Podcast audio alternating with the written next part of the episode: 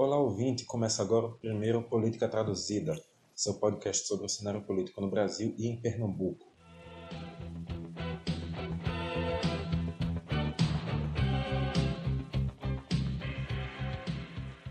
A partir de hoje, a cada quinzena, lançaremos um programa no seu feed de podcast para debater a política partidária. E, como é ano eleitoral, os trabalhos já vão começar fortes. Eu sou Vitor Aguiar estou aqui com Marcelo Aprismo. Nós somos estudantes de jornalismo e assíduos acompanhantes da política local e nacional e iniciamos esse projeto para compartilhar um pouco disso com vocês. Nesse primeiro programa, debateremos basicamente dois pontos: o cenário eleitoral em Pernambuco e as pré-candidaturas à presidência da República. Para começar a conversa, vamos falar do cenário local. A oposição ao governo Paulo Câmara dialoga para lançar uma chapa única ao governo de 2018. Ou seja, democratas, PSDB e MDB, o antigo PMDB, devem acordar um só candidato entre si. Mas antes de considerarmos MDB como oposição, temos que saber como fica a rixa entre Fernando Bezerra Coelho e Raul Henrique pela liderança do partido. Sem esquecer também do PTB, né, que é o maior partido de oposição atual. Com certeza, com certeza o PTB de Armando Monteiro, que é um dos nomes também mais fortes à candidatura. Mas vamos discutir um pouquinho dessa treta que está rolando aí no MDB. Em setembro passado, 2017, o Fernando Bezerra Coelho deixou o PSB. O senador que apoiou Paulo Câmara na última eleição, mas depois se tornou oposicionista, foi para o MDB, que em Pernambuco é presidido pelo vice-governador Raul Henrique, que é aliado de Paulo Câmara. Apesar da filiação dele só ter sido homologada na semana passada, a gente está gravando agora no dia 12, então ainda deve ser semana passada quando você está escutando. O presidente nacional, Romero Jucá, prometeu a liderança da comitiva a Fernando Bezerra. E para realizar essa troca de liderança, Jucá decidiu dissolver o diretório estadual. Desde então, essa decisão está indo e voltando na justiça sem nada na prática se definido. E a previsão a última previsão é de que tudo seja resolvido até o dia 20. Se o diretório for dissolvido, Fernando Bezerra assume o partido, que vai para a oposição, enquanto Raul Henrique, Jarbas Vasconcelos e parte da base tendem a deixar o partido. Por outro lado, se Raul Henrique permanecer na liderança da legenda, o partido segue na base, com ele e Jarbas podem se candidatar a cargos majoritários, enquanto Fernando Bezerra tende a sair do então, Marcelo, como a decisão do MDB pode interferir nos planos da oposição? Se Fernando Bezerra perde a disputa jurídica pelo MDB, ele sai ainda mais enfraquecido no bloco de oposição, que aparentemente já não quer, já não quer lançar ele como candidato majoritário ao governo do Estado. Tanto que as especulações giram em torno agora de Armando Monteiro, que figura em segundo lugar nas pesquisas, e Fernando Bezerra é o nome mais rejeitado. E Fernando perdendo o comando do MDB em Pernambuco, perde o poder de barganha dele. Ele não vai poder ficar fazer o balcão de negócios que geralmente os membros do MDB fazem na troca de cargos, troca de tempo de TV, tempo de rádio, de fundo partidário. Acho que isso complica os planos da oposição em Pernambuco nesse sentido. Sem MDB, dando tempo de TV, tempo de propaganda, diminui o poder de fogo da oposição contra o governo Paulo Câmara. Sim. E também perde alguns nomes que estariam lá fazendo propaganda para dizer que o governo não é bom, né? Porque tem, tem alguns nomes de peso ali no MDB que terminariam ficando no partido e indo para a oposição junto. E outra, né? Tem a candidatura de Júlio Lócio, pela rede de sustentabilidade, que Júlio deixa isso claro que está se candidatando para enfrentar a FBC, para enfrentar Fernando Bezerra, e se Fernando perde o comando do MDB e com certeza perde a chance de disputar o cargo do governo, possa ser que a candidatura do Júlio também venha por água abaixo, beneficiando assim o governador. Seria um benefício em dobro, no caso, né? Júlio Lócio, que só para contextualizar, é ex-prefeito de Petrolina, rival clássico de Fernando Bezerra na cidade. Inclusive, o grupo dele perdeu o comando agora, tá, em 2016, para os Coelhos, né? O candidato de, de Júlio perdeu a eleição para Miguel Coelho, que na época era do PSB. Então, na questão da oposição é isso. Mas como essa decisão pode influir nos planos do PSB da situação. O governo é um pouco, um pouco, não sei se um pouco, mas é mal avaliado pela população em geral e precisa do tempo de, de TV do, do MDB, né?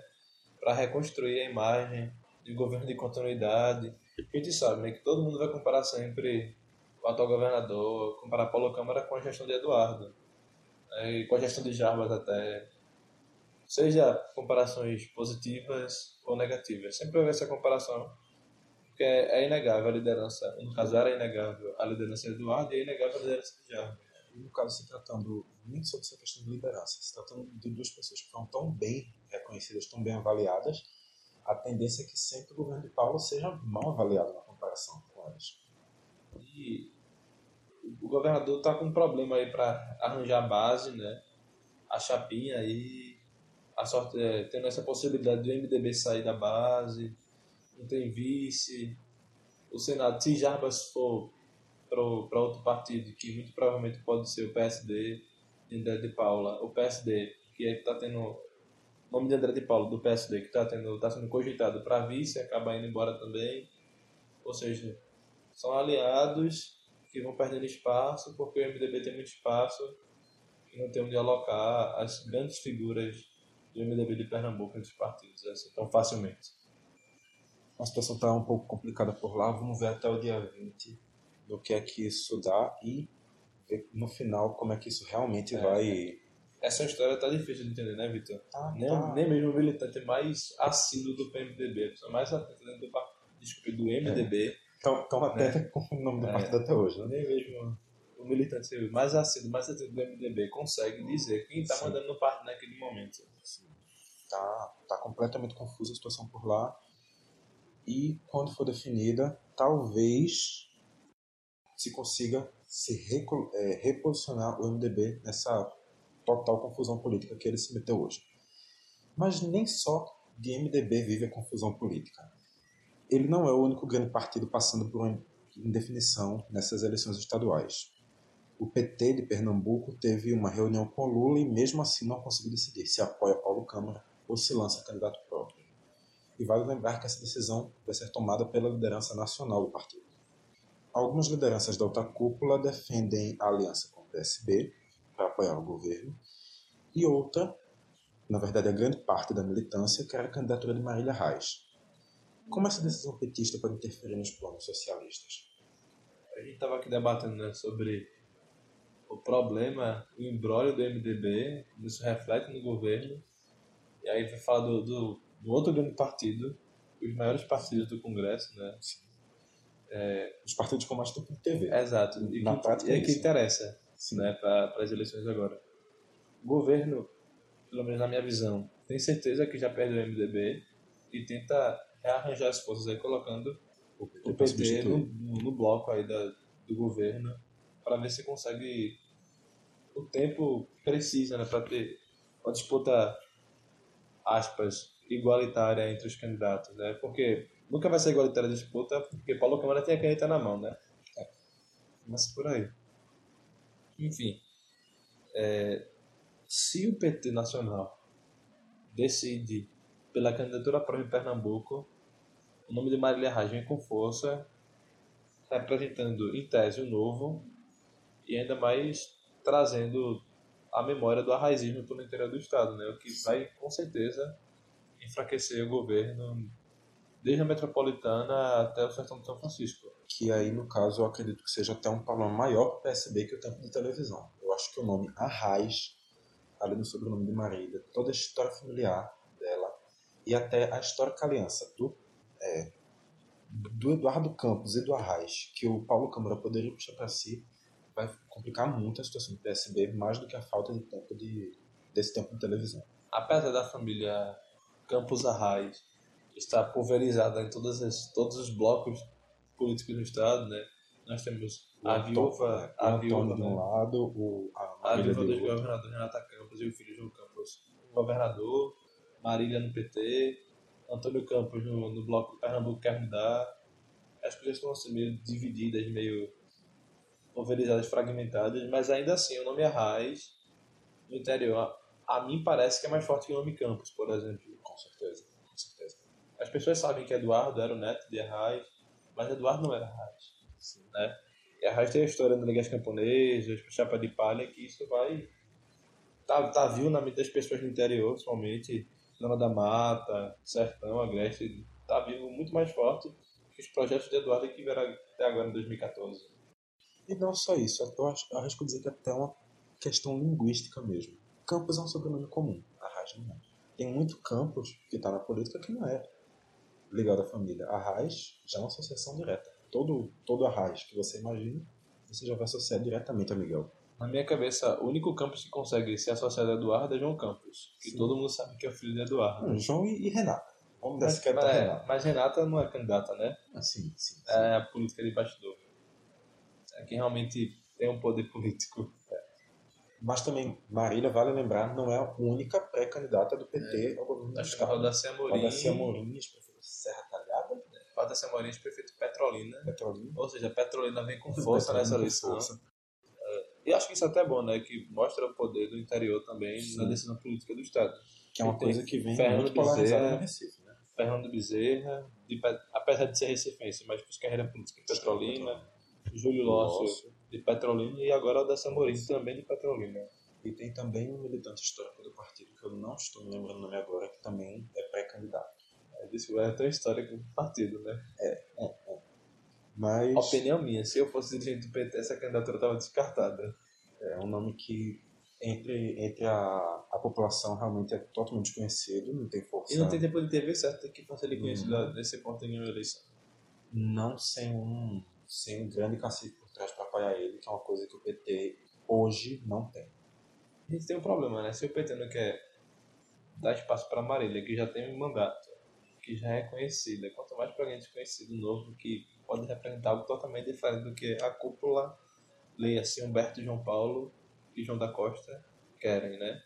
E é interessante, desculpa. É, pra, eu ia trazer exatamente o ponto que eu acho que você vai falar agora, de Humberto, João Paulo e, e João, João da Costa. É interessante pensando que a briga de 2012, aqueles que estavam brigados, né, agora estão unidos, tentando manter a hegemonia deles no partido. Sim. João da Costa, João Paulo, Humberto Costa, Osmar Ricardo, Dilson Peixoto e Jairo Brito são hoje os principais nomes que apoiam a candidatura junto ao PSB e são todos nomes que caso é, essa aliança seja feita, tenderiam a ter alguma vantagem. Indo de cima para baixo, o João Paulo teria uma vaga na chapa majoritária, ou seria vice do Paulo Câmara, ou se candidataria ao Senado.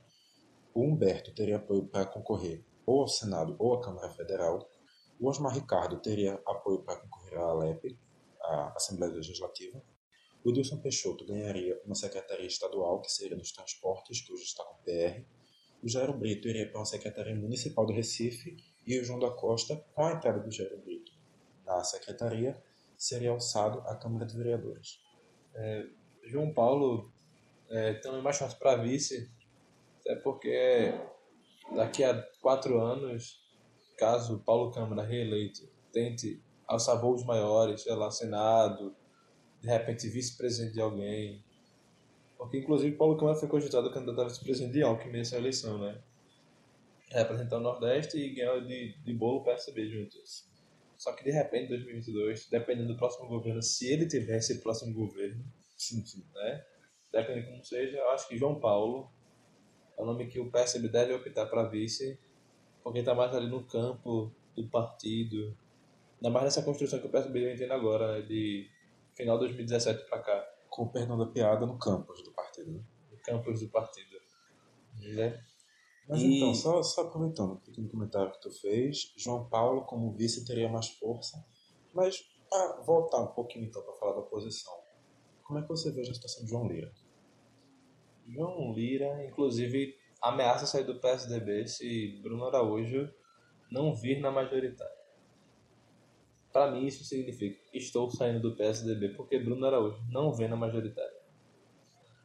Porque Bruno Araújo, seria Bruno Araújo arriscar o certo pelo duvidoso, né? Sim, Ele sim. tem a reeleição da Câmara garantida. Tentar, sei lá, Senado, governo do Estado, é um tiro no escuro. Ainda mais porque, querendo ou não, o nome dele ainda não é tão conhecido assim, mesmo ele tendo ocupado o ministério. E o PSDB em Pernambuco é um tanto rejeitado. Pois é. Pode não ser alguns municípios mas no geral, no estado no geral assim, PSDB, número 45, tanto que a gente viu em 2014, né? A Aécio tinha o apoio do governador eleito, da família Campos todinha, mas o governador não conseguiu transferir os votos que teve para Aécio. A presidenta eleita Dilma Rousseff, legítima, conseguiu 70% dos votos em Pernambuco, no segundo turno. E falando desse arranjo que, que se imagina, que se desenha do PT nos governos municipal e estadual, o nome de Dilson Peixoto na Secretaria de Transportes já causou burburinho essa semana. Tanto que ontem o governador Paulo Câmara ligou para Sebastião Oliveira, que é o atual titular de Transportes, para falar que o PR vai continuar indicando o, o titular de Transportes quando ele sair. Ou seja, tem muita história para a gente ver. Muita água vai rolar, a decisão do PT tem até início de agosto para acontecer na prática, né? As candidaturas, só adiantando um pouquinho do que Marcelo vai falar daqui a pouco, tem que ser homologadas entre 20 de julho e 5 de agosto. Eu tenho a impressão que é 15 de agosto, mas enfim, ali na, é, e, na primeira metade de agosto. E a Executiva Nacional do PT né, baixou uma nota lá dizendo que a aliança com o PSB Pernambuco só vai se dar após o arranjo nacional, tendo a possibilidade ainda, mesmo assim não dá, né? É, a nota fala que o PT conversa com as siglas de centro-esquerda, PDT, PCdoB, PSOL, PSB, mas nada impede de o PT pernambucano lançar candidatura própria. O que é visto por um lado, os dois lados desse, dessa confusão no PT serão satisfeitos da reunião que tiveram com o presidente Lula, o ex-presidente Lula. Um lado acredita que o presidente sinalizou para a candidatura própria. Outro lado acredita que não existe mais essa ideia de candidatura própria todo jeito, como existia, né? Até em 2016, início de 2017, onde o próprio Humberto Costa, que hoje tem interesse na aliança com o PSB, né, levou Marília, Marília Raja, a vereadora Marília, para conversar com o ex-presidente Lula em São Paulo. Né? A gente vê assim, o jogo eleitoral, ninguém sabe quem é que está com quem, quem não está com quem. É difícil fazer previsões, inclusive, para outubro agora. Sim. Sim, muita coisa vai mudar até lá. E já que é para falar de tanta coisa que vai mudar até lá, vamos ampliar um pouco o cenário para falar do Nacional, que puxou aí um pouquinho já falando de Lula.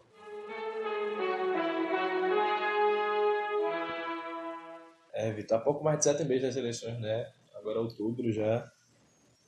As eleições que tendem a ser históricas, muitos pré-candidatos, é, muita polarização, batendo recorde de 89 é. o número de candidatos, talvez. Vai entrar no Guinness, eu acho, né? É o país que mais é teve candidatos a presidente da República. A gente tem 35 partidos, vamos ter 36 candidatos. né? Ao menos nove, nove partidos anunciaram oficialmente seus pré-candidatos à presidência da República. Outras legendas, elas devem anunciar agora, semana que vem, na próxima semana, isso do próximo mês, por aí. Não, não tardando muito também para não atrapalhar a pré-campanha. É, se, não, se deixar para anunciar em julho, não vai ter candidatura, né? Pois é. é semana passada, cinco partidos lançaram seus pré-candidatos e, como tu falasse, eles têm, têm, têm que lançar isso logo, até porque tem as convenções que já são em julho, aí final de julho, início de agosto. Eles têm que lançar isso logo. Para o nome ser conhecido nacionalmente, né? É, de pequeno porte, o PPL, o Partido Pátria Livre, lançou na última semana o filho do ex-presidente Jango. Se quiser, Jango, João Vicente Goulart. Janguinho, né? Janguinho, Janguinho. Janguinho. Vamos chamar Janguinho. Se chamar de João Goulart, vamos pensar que é um antigo. É, o Janguinho foi escolhido como o nome da legenda agora para 2018, para outubro de 2018, né? Para representar o PPL, um partido pequeno, que ano, na eleição passada apoiou Eduardo Campos, e que foi a primeira eleição presidencial que, primeira eleição presidencial que participou. Exatamente. O Democratas lançou o presidente da Câmara, Rodrigo Maia. Rodrigo Maia fez um discurso confuso de se entender se era oposição, se era governo, se não era nem oposição nem governo, né? Eu não entendi, eu particularmente não entendi muito bem a posição de Rodrigo Maia quando a candidatura dele foi lançada agora na convenção do DEM da semana passada. No mesmo dia que Rodrigo Maia estava sendo lançado, o PDT de Brizola, o Partido Democrático Trabalhista, lançava o ex-ministro, o ex-governador do Ceará e o ex-deputado federal também pelo Ceará, Ciro Gomes. E também irmão do Ex-ministro, ex-deputado, ex-ministro, Ex-governador, ex-governador né? Cid Gomes. a família Ferreira Gomes. A gente, Domina, fala, a gente domina. fala de Pernambuco aqui dos campos em Pernambuco, mas o Ferreira Gomes no Ceará é, é Tem- igual. Tem, tem força, tem força ali. Aí lançou Ciro e E é, eu acho que vai ser até uma coisa curiosa, como tu falou, o PDT de Brizola concorrendo contra o filho de João Goulart, que é parente de Brizola. Essa é uma situação um pouco curiosa, no mínimo. É, e Ciro também não é um nome polêmico, né? Que alguns analistas falam que ele se perde pela boca. Mas falando em se perder pela boca, a gente tem aí também Bolsonaro. Que esse se perde pela boca, pelos gestos. É, um, Foi lançado é, um- é complicado, complicado. Dia 7 de, desse mês, quando se filiou ao Partido Social Liberal, Bolsonaro, auto-intitulado conservador de direita, se filia aí a um partido liberal que até ano passado defendia a liberalização da maconha, a legalização do aborto para mulheres que precisam do aborto. É difícil de conciliar essas ideias, né, mas é a política brasileira. Não por menos, o PSL perdeu uma das, maior, uma das frentes que estava na maior crescente do partido, que foi o Livres. Que saiu do PSL, Livres inclusive, que tem como um dos líderes Sérgio, Sérgio? Sérgio Bivar, Sérgio Bivar, que é filho de Luciano Bivar.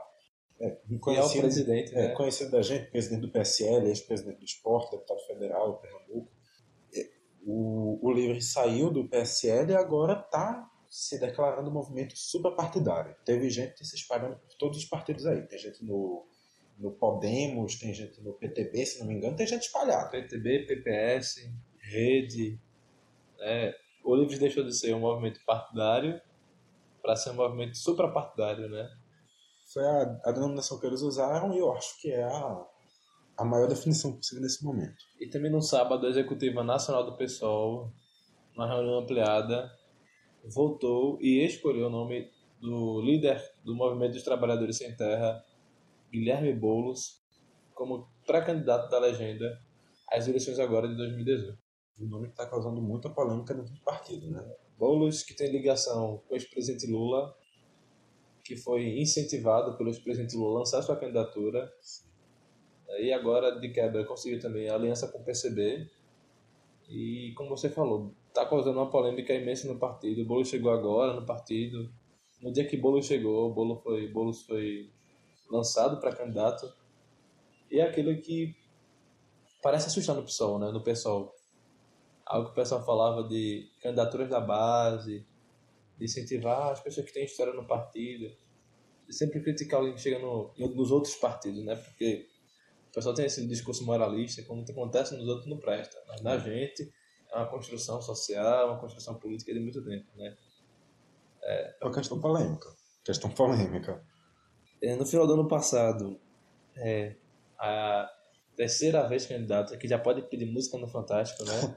Marina Silva vai tentar de novo ser presidenta da República.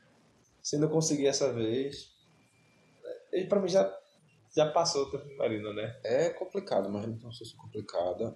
Nas últimas eleições ela teve muita polêmica quando apoiou o Aécio no segundo turno. Perdeu grande parte da credibilidade que ela tinha, que já estava um pouco abalada pelas duas campanhas anteriores. E- Inclusive, né, Vitor? O partido que ela estava criando naquele momento, que era a rede, rachou antes de ser oficializado no TSE.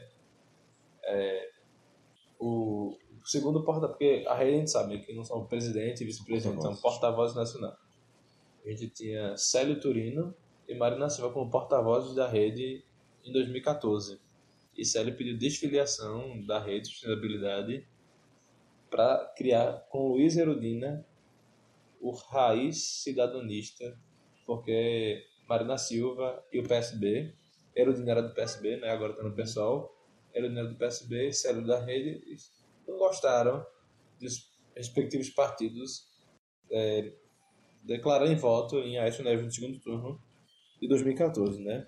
a- o Raiz, só para contextualizar, é um partido ainda em processo de criação, já está em processo de criação, inclusive, há algum tempo, da Luiz Erundina, ex-prefeita de São Paulo, como o Marcelo bem disse, ex-filiada PSB, hoje, temporariamente, do PSOL. E em novembro também, Vitor, o senador Álvaro Dias, ex-PV, ex-PSDB, ex-PTB, Ex-PDT. ex, ex-P. Não sei se foi Tem- do já, já, PMDB, já- acredito que não, mas já passou por porque no muito, PMDB lá de já passou por né? muito toda- lugar do Paraná. Inclusive ele é do Paraná, né? Ex-Paraná, não. É Paraná ainda. é, Álvaro Dias foi lançado no evento do Podemos, o ex-PTN, PTN. veja só. Álvaro Dias gosta desse negócio de ex. Quem sabe ele vai votar no ex-presidente Lula. É possível, é possível. Mas enfim, né?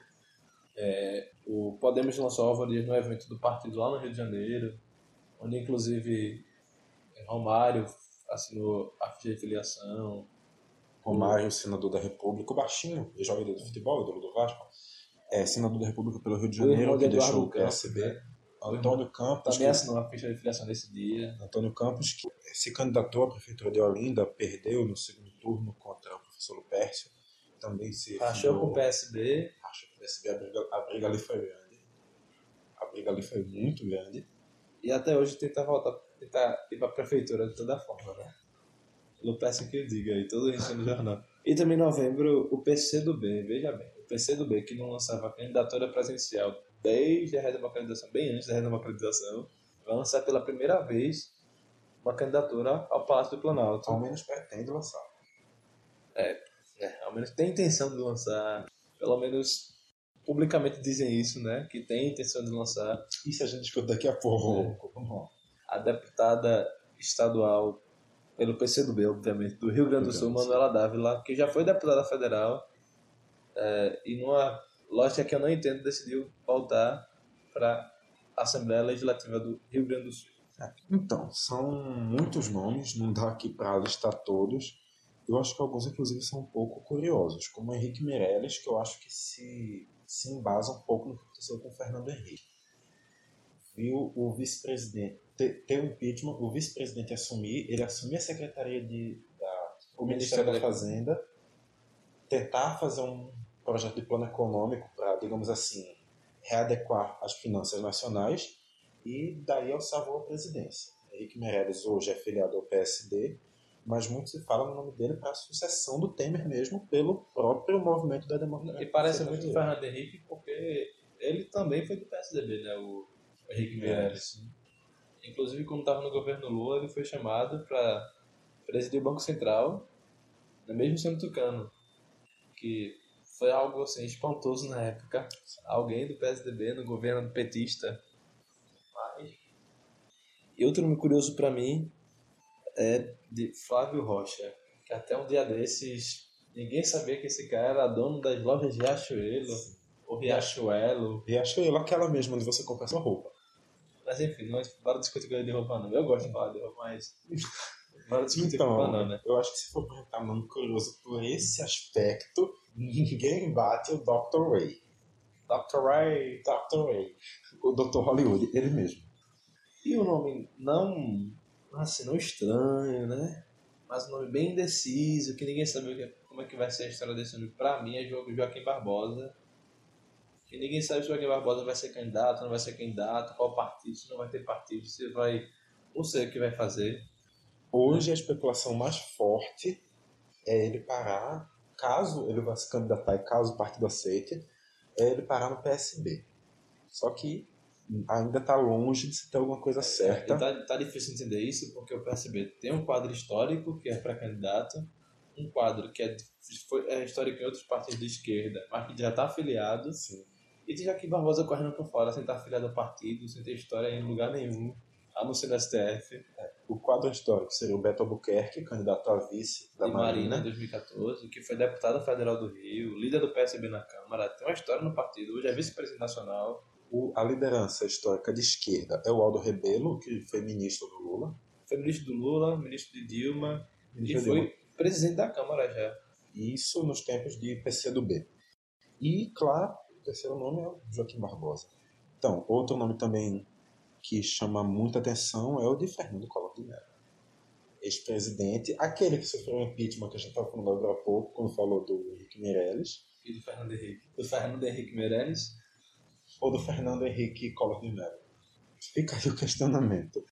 É, o Fernando Collor acha que pode ser eleito. Ele está atualmente no PTC e é um nome absurdamente questionável. Ele é, é. senador da República por Alagoas, está no meio do seu mandato, pode estar tá concorrendo só para manter seu nome vivo, né? Que é, oito é, anos atrás. ele foi eleito em 89, né? Quando a gente estava saindo de um ciclo. Era a primeira eleição depois da redemocratização, né? Um ciclo golpista. Né? E hoje, quem sabe ele esteja voltando no encerramento de outro ciclo golpista, né? Polêmico. Polêmico. É aquela história, né? Já dizia alguém, a história se repete. Seja como tragédia, como faça. E não só isso, né? Ele vinha também na sequência do governo militar e hoje a gente está tendo a primeira intercepção militar no governo desde a redemocratização. Diretamente militar? Não, mas liderada por militares. Então, é um outro ponto bastante curioso. Inclusive, Vitor, falar em militares, né? É bom a gente também ficar atento a essas coisas. Desculpa falar assim, né? não tem muito a ver com nossa pauta hoje, mas hoje saiu no JC, na coluna Diário Gaspari. Hoje, para você, talvez, antes de ontem. Ou... É, hoje, segunda, dia 12 de março, aniversário de Recife e da cidade do dormitório Olinda. Desculpa, a é de Olinda aqui. É, sou, sou de Olinda, mas essa realmente não tem nem como defender.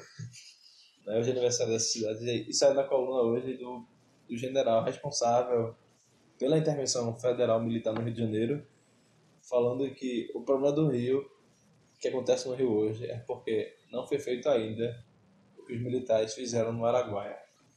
Aí você fica pensando o que os militares fizeram no Araguaia. E o que eles fizeram no Araguaia vai ficar totalmente para sua interpretação. Se isso é bom ou ruim, não somos nós que vamos dizer para você. Então, vamos aqui voltando para o nosso tema, né? Vamos, vamos voltando tema, pro tema. Vamos falar. A gente já falou de todas as candidaturas, mas tipo, tem uma candidatura aí que também é polêmica. É Talvez é a mais polêmica de todas no momento. É, a do ex-presidente Lula que é, foi condenada primeiro a nove anos e seis meses, depois a 12 anos e um mês. É Pode estar inelegível. Tá, tá aí, tanto indo e voltando na justiça quanto a decisão do MDB de Pernambuco. É, Lula... tem que ver como é que se estaria a cabo para ver se ele vai poder se candidatar. Né? Inclusive o STF iria pautar né, de novo a história da, da prisão em segunda instância e o STF não colocou na pauta de abril, ou seja, que complica ainda mais a situação de Lula, né? Então, o que o PT, Vitor, caso o STF, o TSE, caso os tribunais que realmente podem falar disso, né? Sim. Que a gente, o que a gente vai falar aqui agora é mais de opinião, né? Caso o Lula venha a ser preso, venha a ser. Fique inelegível. Fique inelegível, independente é. da, do motivo. O que o PT deve fazer nessa situação? Então, eu acho que as possibilidades hoje são poucas. Se for para anunciar candidato próprio, eu não vejo opção além do Fernando Haddad. E Jacques Wagner?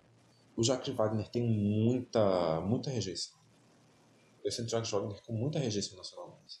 Não que o Fernando Haddad e até mesmo o Lula tenham, mas eu, eu, sinto o Jacques Wagner com uma rejeição que não consegue trazer voto como o, o Haddad e, obviamente, muito menos que como o Lula. Então eu acho que dentre o quadro do PT, o Fernando Haddad é, para mim, inquestionavelmente o melhor plano B. Aí também, no caso, tem que procurar alianças, que para conseguir aliança para o Fernando Haddad já é muito mais difícil que aliança para o Lula, e tem que procurar um vice de fora do partido. Mas, caso o PT faça uma coisa que eu duvido bastante que eles vão fazer, que é abrir mão de ter um candidato próprio, particularmente acho essa possibilidade quase impossível. O PT não tem histórico disso, né? É, não é, não é. Nunca Porque foi histórico do PT.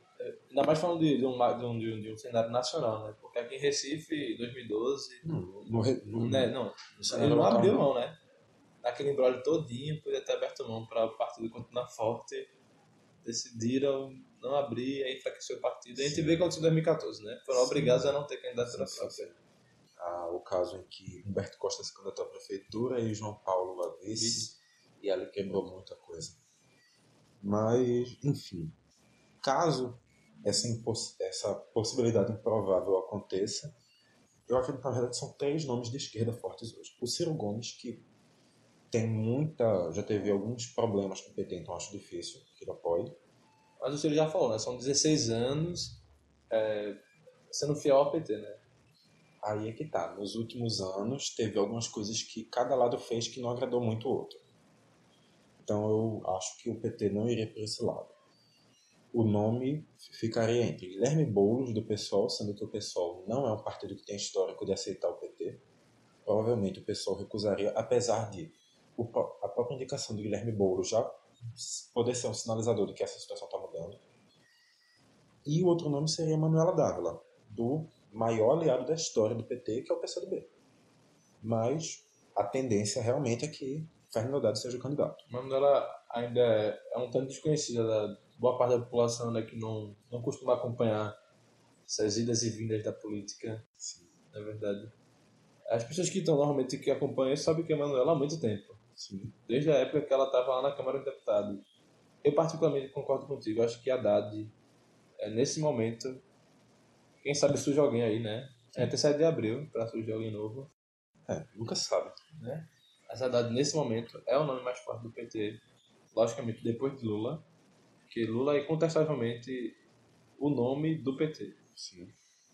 Lula já está maior que o PT, na verdade, né? Nesse momento, sim. E apesar de Marina Silva, né? A não se titular de esquerda, não se achar de esquerda, ela tem conseguido herdar parte dos votos de Lula também. Com certeza. Inclusive as pesquisas mostram que Ciro e Marina são os maiores herdeiros. certeza. A, a- a tendência é realmente que esses É. dois sejam os mais fortalecidos, caso ela não, ele não se candidate. As pessoas ainda relacionam Marina de alguma forma, né? À esquerda, ao PT, não sei. Porque, sei lá, porque a rede normalmente trabalha junto com o pessoal na Câmara. É, é aquele negócio. Se você pegar o espectro todo de, dentre esses pré-candidatos e você fizer numa ordem independente de posicionamento, você fizer a ordem das ideologias, a Marina vai estar muito mais para a esquerda que para a direita. Tem muita gente na frente dela na direita e muita gente na frente dela no centro. Então, entre as opções da candidatura, Marina é uma das opções mais à esquerda, sim. Então, a gente tá falando aqui de Marina, que a gente fala que Marina tá ali, mas não tá aqui, né? A gente não sabe que Marina é nem de esquerda, nem de direita, nem de centro, muito pelo contrário. né? Nem é à frente. É uma frase da própria ex-senadora Marina Silva, né? Que ela Sim. fala que ela nem é direita nem de esquerda, ela está à frente. Sim. É. Essa ideia também casa muito bem com o MDB. Sim. Não sabe se é de direita, se é de esquerda, se está à frente. Eu acho que está atrás, né? Nesse É caso. um, é um partido que a, a gente até pode questionar um pouquinho o nome partido, né? Porque são tantas Inclusive, eles frentes- tiraram o nome do partido, né? Hum, Pois é. São tantas frentes diferentes juntas no mesmo grupo que é difícil considerar como um partido, mas Sei lá, MFB não, não vem né? ao ponto. Não vem ao ponto. Minha opinião, o pai devia ser MFB. Movimento da Fisiologia Brasileira. Rapaz, isso é muito polêmico. Isso é Eu, muito gosto de polêmica, polêmico. né? Mas enfim, vamos lá. O, o MDB, que assim como Marina não se posiciona muito bem no espectro político, Pois é. está no fora do espectro, ou está em todo o espectro, não sei. Tá ali na caixa de brita, né? Vamos lá, vamos continuar, né? O, o, que é que, perdendo, vamos lá. o que é que o MDB pode fazer? O que é que você perguntar É. MDB? Era isso que eu queria te perguntar. É né? isso que eu ia o que o. MDB deve fazer? O MDB... Apoiar Alckmin, lançar candidatura própria, apoiar Rodrigo Maia. Eu acho que hoje são exatamente essas três possibilidades. Sendo que a possibilidade do meio, lançar candidatura própria, se divide em duas. Lançar o Temer ou lançar o Henrique Meirelles. Acho difícil surgir um terceiro nome aí, sei lá, um Jucá, um Eunício. Eu acho provável, mas também eu não eliminaria, mas eu acho improvável. Você olha o Temer, você, você lançando o Temer, você sabe que o PMDB entra sabendo que vai perder e querendo apenas ter poder de barganha no segundo turno. Porque é de conhecimento público que o Temer não tem a menor noção de popularidade. Realmente. Temer talvez seja o presidente. Talvez não, os números mostram, ele é o presidente mais impopular da história do Brasil. Então é Só perde pra ele mesmo. só perde por ele mesmo. É é impensável pensar que esse cara pode ganhar uma eleição presidencial. Só que realmente eu acho que a ideia do, do MDB é ganhar força para segundo turno. Só que ainda assim, para ganhar força para segundo turno, você tem que ter um número razoável de votos no primeiro. E até isso eu duvido que o Temer consiga. Então eu acho que Mas é, o MDB pode não ter voto suficiente, mas tem prefeito suficiente, né? tem prefeito suficiente, Vereador tem, tem suficiente. deputado, tem senador, tem tudo suficiente. Mas eu acho ainda assim que, e claro, também tem tempo de TV suficiente aí que eu acho Se que bem que no segundo turno isso Ah, não não, influencia, então, né? aí tá, no segundo turno não influencia, mas é por isso que eu acho que tanto o Rodrigo Maia quanto o Alckmin tem que desesperadamente tentar o apoio do, do PMDB ou do MDB. É, mas parece que eles estão fazendo um movimento contrário, né? Me bate no governo ali, ele depois, ah, não, não falei isso. Aí, mais da entrevista descendo o pau no governo, aí depois que não, a gente tá aqui para trabalhar com o governo. Ninguém sabe o que eles querem também, né? Então, vamos lá que isso pode indicar exatamente o que eu tô falando. Porque eles podem estar dizendo, Temer, eu quero você do meu lado, povo, eu não estou do lado de Temer. Eu acredito que é exatamente isso que eles estão tentando fazer. Porque se ligar hoje ao governo de Temer não é uma boa. E isso também pode ser um ponto que pede exatamente o contrário que eu falei agora. Que o Alckmin e o Maia devem evitar se aliar ao Temer em primeiro turno. Porque o apoio do Temer quer dizer, pode, pode significar algum tipo de continuidade. E o povo não está querendo isso hoje.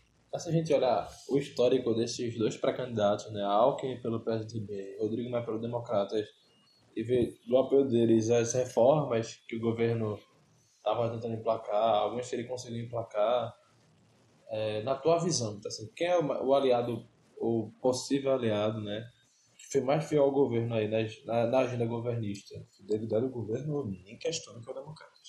Eu não questiono. O PS... Mas eu falo assim, de, de nome, do nome mesmo, do, tipo, ah, das da, pessoas. Da pessoa, eu acho que os dois tiveram seu tiveram um pouco de cada lado, mas eu ainda assim diria que é um pouco mais o Rodrigo Maia. Tanto o Rodrigo Maia quanto o Democratas tiveram um pouco mais ao lado do Temer, apesar de vez ou outra o Rodrigo Maia fazer uma. Tentar, Mostrar que é independente. É, né? Tentar fazer alguma coisa para indicar uma independência. Ah, a Câmara é autônoma, o governo não manda aqui. É. é algo parecido nesse, nesse estilo. Por aí, né? essa, essa ideia. Essa ideia. Então, então, tu acha que isso poderia o histórico de Rodrigo Maia, tu acha que poderia influenciar é, na escolha do MDB nessa história de, de candidatura? Sim, eu, eu acredito que na verdade a opção tomada não vai ser nenhuma das três. Eu acho que a opção tomada e a melhor opção é exatamente a quarta, que é lançar Henrique Meirelles. Mas eu acho que realmente, se fosse para escolher entre o Temer ou a, apoiar algum dos dois, eu acho que o Rodrigo Maia seria o mas eu acho ainda assim que o Henrique Meirelles tem uma força para fazer um estrago. Se a campanha for bem feita, com o tempo de televisão que o MDB tem. Mas qual seria, qual seria a bandeira do MDB? A economia. Mas aí a reforma mais importante do governo foi por água abaixo já, né?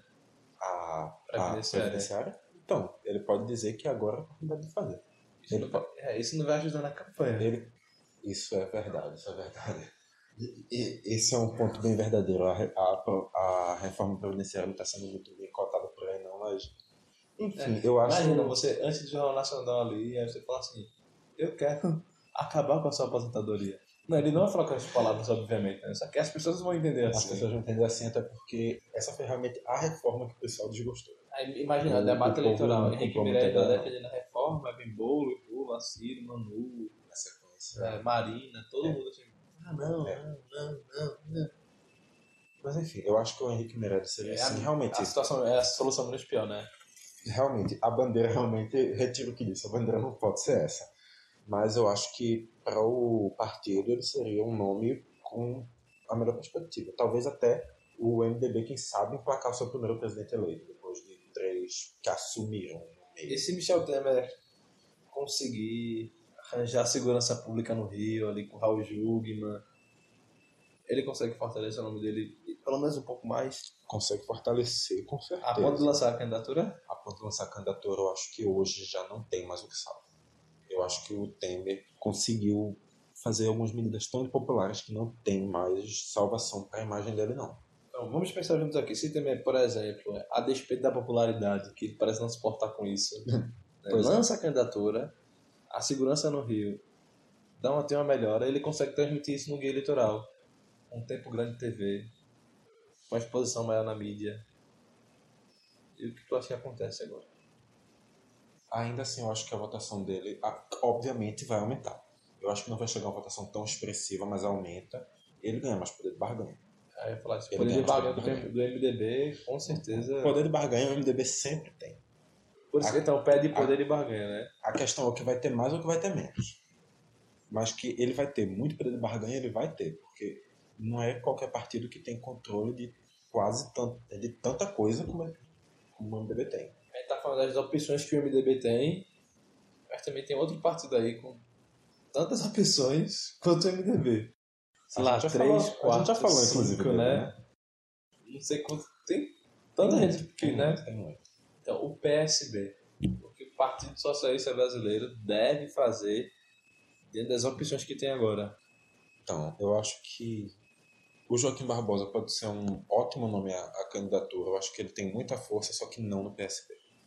Eu acho até que sim, a, as ideologias são similares? São. Só que o PSB tem uma, uma base histórica, o PSB tem militantes históricos, o PSB tem uma, uma história na esquerda que o, a vinda do Joaquim Barbosa para assumir diretamente esse cargo, eu acho um pouco Não agregaria, né? não é nem que não agregaria, eu acho que seria agressivo a, a, a quem já está lá no partido mesmo. Porque o PSB, querendo ou não, é um partido de muita história. Já com o tal do Rebelo, acho que não tem tanta essa questão. Apesar dele não ser militante histórico do partido, ele já está lá um, há um tempo, que dois, três anos talvez. Mas, enfim, já está lá há algum tempo. E, e ele não foi lá para concorrer à presidência. Ele foi pro partido. A presidência talvez fosse algum dos elementos ali no meio, talvez, mas não era. Ele foi pro partido para concorrer à presidência. Pelo menos não explicitamente, é, né? Nunca foi uma coisa explícita como É, seria com o Joaquim Eu Barbosa. nunca dei entrevista, eu vim pro PSB ser candidato. É. Eu vim pro PSB construir, mas essa candidatura vi. Essa candidatura havia um ponto pró, mas não, é o, não era o carro-chefe. No peito e faço gol, né? Pois é. E também o Beto Albuquerque, que eu acho que, em questão de peso, particularmente, eu acho que o Beto Albuquerque e o Aldo Rebelo têm hoje uma coisa parecida. Peso dentro da legenda. Não, peso nacionalmente. Nacionalmente. Porque o Aldo Rebelo, apesar de ser um pouco mais famoso, ele ainda tem, querendo ou não, eu já verifiquei isso um pouco, o Aldo Rebelo tem um nome um pouco ligado ao mensalão. As pessoas relacionam o Aldo Rebelo ao mensalão. Então o nome dele tem alguma rejeição em questão de corrupção. E ainda que- mais, né, Vitor? Me interromper a Copa agora do Mundo, né? Que toda essa história. E Aldo foi o ministro que na Aldo era época o que- ministro, o ministro da Copa, apesar dele não ter sido ministro do, Durante a Copa, Não. né? apesar de não ter sido ministro durante a a, a, A vinda sim, sim. original da Copa, ele era ministro durante o período final antes da Copa. Ele, ali, ele foi, na verdade, o último ministro antes da Copa, né? Então, muita coisa ali, muito, muito desses elefantes brancos, apesar de, querendo ou não, ele não ter culpa em muita coisa, vão parar no nome dele. Mas assim, eu acho que dos três, o Aldo Rebelo e o Beto Buquerque são bons nomes.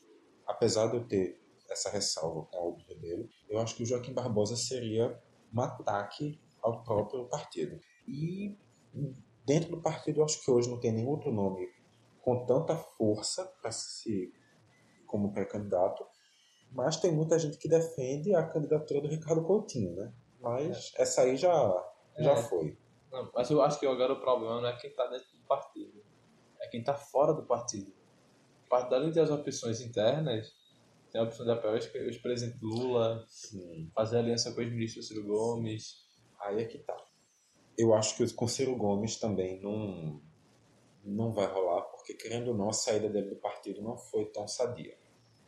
Pelo menos no que eu senti, a saída foi um pouco Conturbado. conturbada. Bom termo, obrigado. Já quanto à aliança com o Lula, eu acho possível, apesar de todo o discurso de Eduardo quatro anos atrás.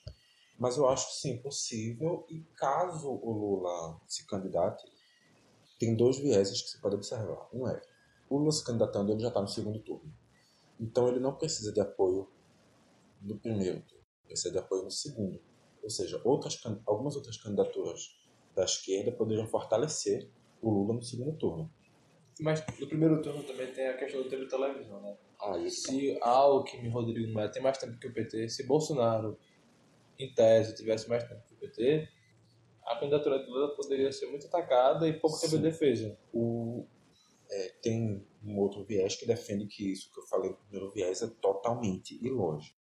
E que ele precisa de apoio no primeiro turno para ter tempo de TV e que o apoio no, segundo, no primeiro turno, como todas aquelas figuras que no segundo turno vão apoiar ele já estarão apoiando ele no primeiro, ele também teria essa força no segundo.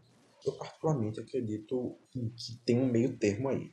Ele precisa de tempo de TV, mas ele também vai precisar de apoio de outros candidatos no segundo turno. Então, eu acho que a situação do PSB depende, no final de das candidaturas da esquerda vai ter e de quanto tempo isso vai influenciar na, na campanha do PT. E vale ressaltar que tu falasse aí do discurso de Eduardo 2014, mas Eduardo nunca atacou diretamente Lula, né? Atacava Não, Dilma, não, não atacava foi. o PT, não mas teve Lula ataque nunca, né? diretamente a Lula, mas teve bastante ataque ao governo. do Não, PT no exato. geral.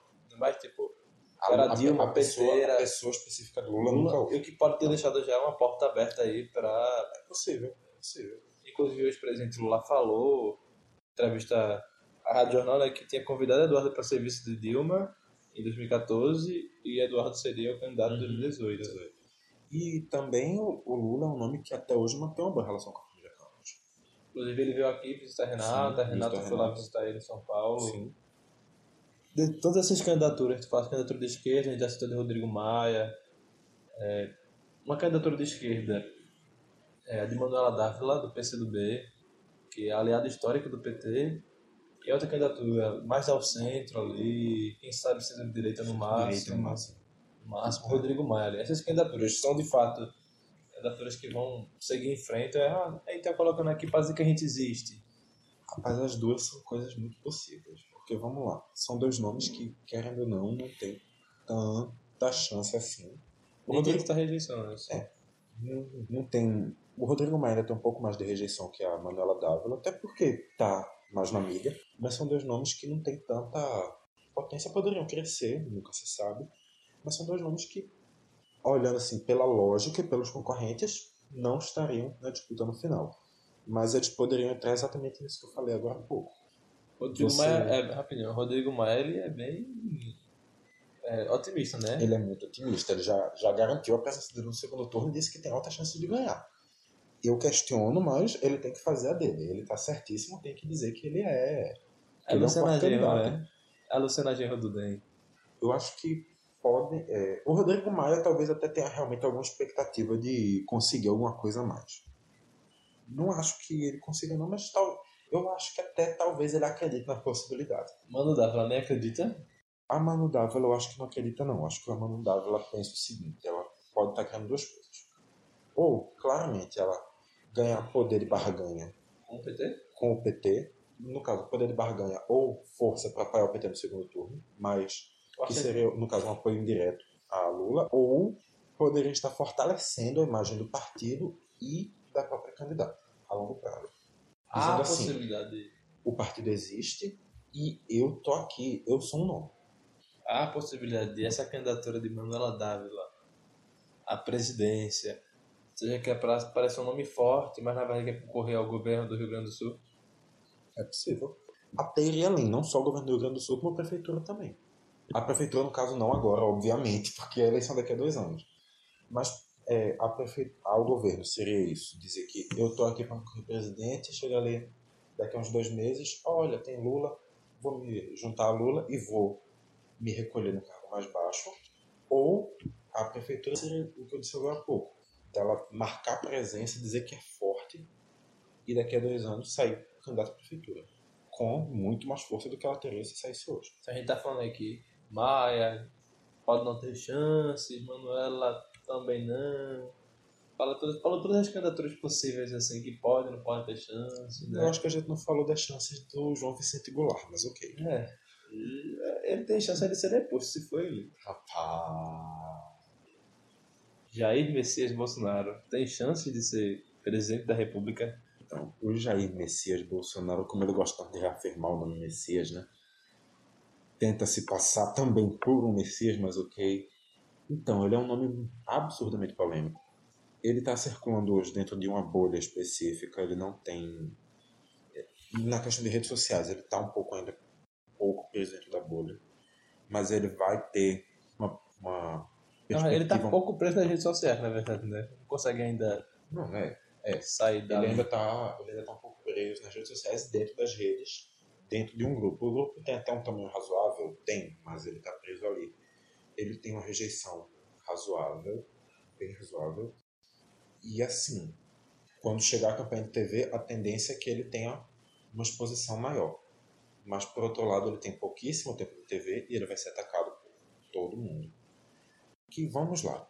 Para uma ala dos apoiadores dele vai até reforçar a, a imagem de Bolsonaro. Só que para muita gente vai pesar o que os outros candidatos estão dizendo. Tem, convenhamos, Bolsonaro é um cara estupidamente polêmico, tem muita coisa pra se criticar. Todo mundo vai a- criticar Bolsonaro mesmo. Todo mundo vai criticar o Bolsonaro. Inclusive Levi Fidelix Quase todo mundo vai criticar o Bolsonaro. e Emael. E maior, eu acho que até o Emael pode criticar. Mas o Levi não, né? O Levi, Descartado, né? o Levi Fidelix não vai criticar Porque o aparelho escrito não reproduz. Rafael de Caetano reproduz, vamos lá, que o Levi Fidelix tem alguns pensamentos um pouco similares. O Emael tem também, só que bem menos. Eu acho que o Emael ainda tem uma outra coisa que ele vai ali. Talvez, se o. Vamos lá, primeiro que ele, o Levi Fidelix e o Emael não atacam. Porque eles não podem atacar, eles não têm tempo para isso. Porque eles não vão nos debates. E a propaganda deles é tão curta que eles têm pouquíssimo tempo para atacar alguém. Então, eles não atacam. Quem for atacar alguém, vai atacar o Bolsonaro. Se por acaso Levi Fidelix e Emael se aliarem, fizerem aliança ali com o Bolsonaro, o que acontece? Eu acho que a diferença, na verdade, não seria tão grande, porque PRTB e PSDC têm tempos irrisórios de televisão. Se não me engano, os dois têm o tempo mínimo, que eu não sei, no caso, se transportaria o tempo mínimo para eles ou se contaria o, a- o tempo dos três juntos. Eu realmente não sei, nesse caso, como. Mas seria um tempo que não considera muita coisa, É, né? mas seria, seria um tempo muito pequeno. No máximo, assim, ao máximo seriam 16 segundos a mais para Bolsonaro. É um tempo a mais, óbvio que é, todo mundo quer 16 segundos a mais, mas seria, ao final, um tempo ainda bastante pequeno. Então, para o Bolsonaro, óbvio, é um apoio, mas também são duas pessoas que, que vamos lá, o PRTB e o PSDC são aquelas duas pessoas, não tem uma base maior por trás, e são duas pessoas que não levariam tantos votos assim. Seria um acréscimo de votos também que, para a quantidade que o Bolsonaro já tem, é uma quantidade de votos insignificante. 1%, né? É, Então, assim, eu acho que até chegaria a ser mais válido os dois se candidatarem a parar no segundo turno. Para dizer assim que eu tenho mais gente no meu palanque agora. Eu sou mais forte. Bolsonaro resiste à imprensa vasculhando a vida dele. Rapaz, vai ser Não muito, só a imprensa, né? Os vai, vai ser muito forte a também. impressão de todo mundo. A imprensa vai, vai vasculhar a vida dele. A, os candidatos vão vasculhar a vida dele e vai sair daí umas coisas um pouco polêmicas. Porque, com certeza, quando a pessoa tem uma opinião tão extrema assim, vai ter algum ponto que alguma hora ele falou alguma coisa que estava um pouco mais pro outro lado, que alguma hora ele, ele fez alguma coisa um pouco mais pro outro lado, ou então exatamente o oposto. Que ele fez e falou alguma coisa tão pro extremo que chega a ser polêmico, até quem sabe não ser inconstitucional. Então vai ser muito peso nas costas Esse dele. ano já tá ressurgindo aí, né? Twitter de Bolsonaro, ele apoiando Sim, Pezão, apoiando a S, dizendo que era melhor pro Brasil, pro Rio. é, mu- tem- vai ter muita polêmica sobre o governo Bolsonaro. É, você está achando que tem muita polêmica hoje? Calma, vai piorar bastante. E tem muita coisa vindo por aí. O Bolsonaro vai, vai sofrer muita pressão. Eu, hoje, olhando a situação de hoje, eu não acho que ele tem chance de ganhar, não. Assim, eu vejo ele como um, um- um nome que vai estar ali brigando com força, mas eu não acho que ele tenha. ho- Hoje é que ele seja um dos maiores candidatos, não. Nem com os reforços que estão vindo aí pro novo partido de Bolsonaro. Aí, ajuda bastante, partidária. ajuda bastante, ajuda bastante. O tempo de, de televisão que essa partir de um deputado vai ser a partir de 8, 7, 9, 10, quem sabe quantos vão chegar ao final da janela. Ajuda com certeza, vai dar muito tempo, vai dar chance de, de chamar mais gente para a coligação, vai dar chance de falar mais, vai dar chance de ter mais discurso, porque vai ter os discursos consequentes na, no Congresso, mas na prática, o Bolsonaro, eu acredito que ainda assim não tem, não vai ser um candidato de muita força, não. Quer dizer, vai, ser, vai ter muita força, mas não chega à presidência, não. Acho que isso pode ser uma discussão que a gente pode deixar aí para próximo. Esqueci o nome do programa. Esqueci um programa que vergonha, Marcelo, é política traduzida. Não que eu tenha que ter voltado a roteiro aqui para olhar o nome, né? Mas ok, faz parte. Então- Perdoem. Vamos lá, a gente falou de janela partidária aqui, um tema bem extenso. Então acho que a gente pode discutir aí no próximo Política Traduzida, na verdade, que é daqui a 15 dias. Daqui a 15 Para você que está ouvindo, né? É, pois é.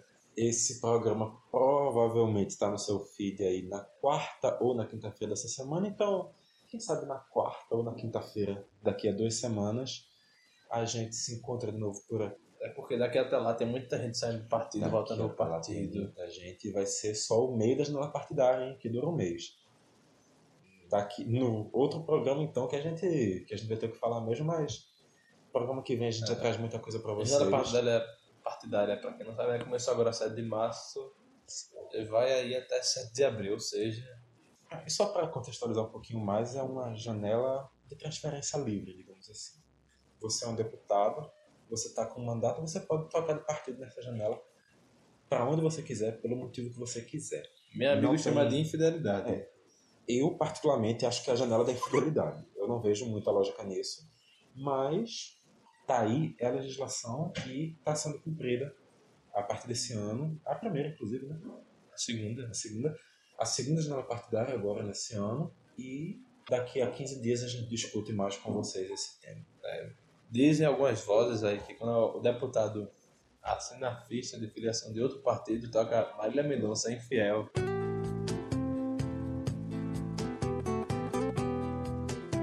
E é isso, pessoal. É com Marília Mendonça tocando de fundo que a gente encerra o primeiro Política Traduzida. Muito obrigado pela companhia. Acompanhe a gente, sei lá, em quais redes sociais a gente ah, tem. Vai descobrir, vai descobrir. Acompanhe a gente em todas as redes sociais.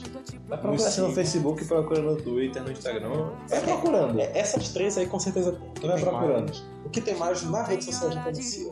Segue a gente no seu feed do podcast e daqui a 15 dias a gente se encontra com vocês de novo. Muito obrigado e até lá. Até lá. Achando que ganhou, não perdi nada, acabei de me livrar. Com certeza ele vai atrás, mas com outra intenção. Tá sem casa, sem rumo e você é a única opção. E agora será que aguenta a barra sozinha? Se sabia de tudo, se vira, a culpa não é minha. O seu prêmio que não vale nada, estou te entregando. Pus as malas afora e ele ainda saiu chorando. Essa competição por amor só serviu pra me machucar. Tá na sua mão, você agora cuidar de um